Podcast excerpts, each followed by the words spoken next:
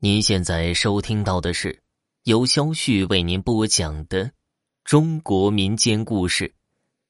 这个故事的名字叫做《清明上坟》。北宋时期，汴梁城外的一个小村子里住着一个王铁匠。王铁匠自幼丧父，母亲一个人将他拉扯大。后来，王铁匠跟着村里的老李头学了打铁的手艺。在镇子上开了一家铁匠铺，王铁匠的品行如他爹爹一般，乐善好施，口碑一直都很好。这年清明将到，王铁匠便开始准备祭扫之事。清明当日，王铁匠带着东西便朝着墓地走去。这一路是鸟语花香，微风轻拂，可王铁匠的内心却是异常沉重。到了墓地，王铁匠开始忙活起来。他又是除草又是填土，整整忙活了一半天，王铁匠才将祖坟修整好。随后，王铁匠便回了家。这天夜里，王铁匠做了一个梦，梦里他的爹爹来了。王铁匠赶忙下跪，一声声唤着爹爹。爹爹很是高兴，忙将他扶了起来。随后，他喃喃的说道。儿啊，你平日里乐善好施，做买卖童叟无欺，给咱王家人长了脸面呢。我看你如此辛苦，你娘又常常卧病在床，爹爹看着实在心疼。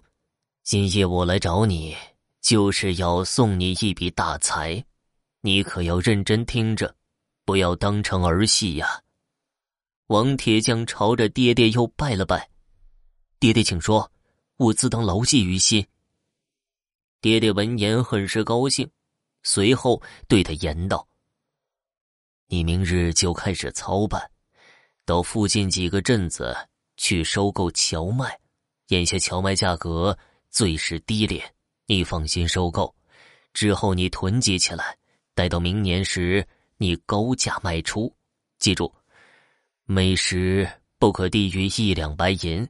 你若按我所说，必会得到一笔大财呀！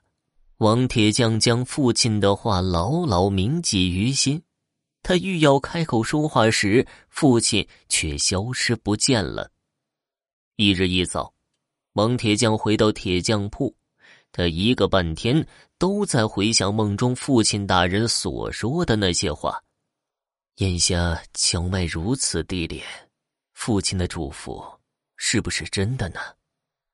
王铁匠犯了难，但他转念一想，父亲大人岂会欺骗自己呢？心里一横，就按父亲所言照办。过了午时，王铁匠关了铺子，开始在镇上收购荞麦。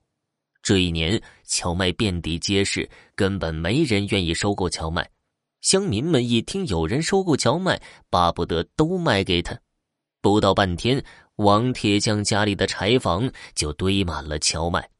第二天，王铁匠又去别的镇子上收购荞麦，有人就说呀：“这人是不是脑子有病啊？这荞麦都烂大街了，他怎么还花钱大肆收购呢？真是不能理解。”王铁匠对这些话置之不理，他继续收购着荞麦。几日后，王铁匠家的屋子里全都囤满了荞麦。娘看着他如此，也很是不解，便开口问道：“儿啊，今年荞麦收成好，眼下根本不值几个钱，你为啥收购这么多荞麦啊？咱家的钱可不富裕啊。”王铁匠闻言后，便将梦中爹爹所说的话告诉了娘。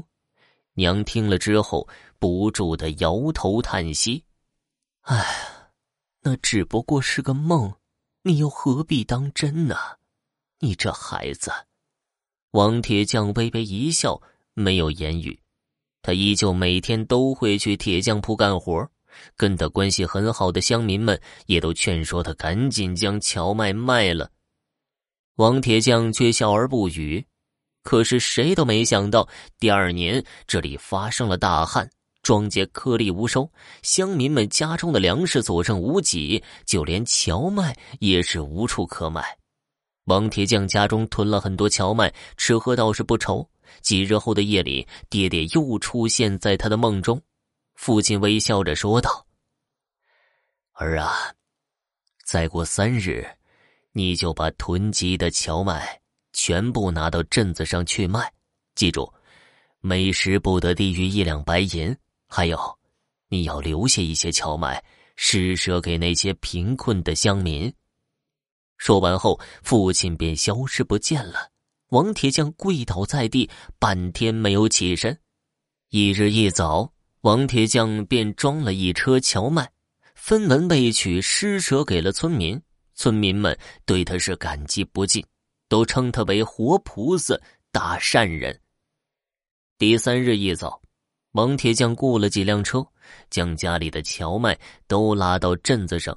以每时一两白银开始贩卖，不到半日，王铁匠家的荞麦卖了个精光。王铁匠收了钱，高高兴兴的回了家。娘已经做好了饭，正等着他回家吃饭。他将收入所得告诉了娘，娘闻言吃惊不已。随后，他双手合十，喃喃的说道：“老头子，你都走了这么多年了，居然还惦记着我们娘俩。”你这份心真是难得呀！说完后，娘小声的哭了起来。王铁匠则在一旁劝慰着母亲。王铁匠发了一笔大财，不久后，他在镇子上开了一间杂货店，生意越来越红火。他依着父亲所嘱咐，借机发了一笔大财，而且他救济行善的名声，乡民们人人皆知，可谓一箭双雕。听众朋友，本集播讲完毕，感谢您的收听。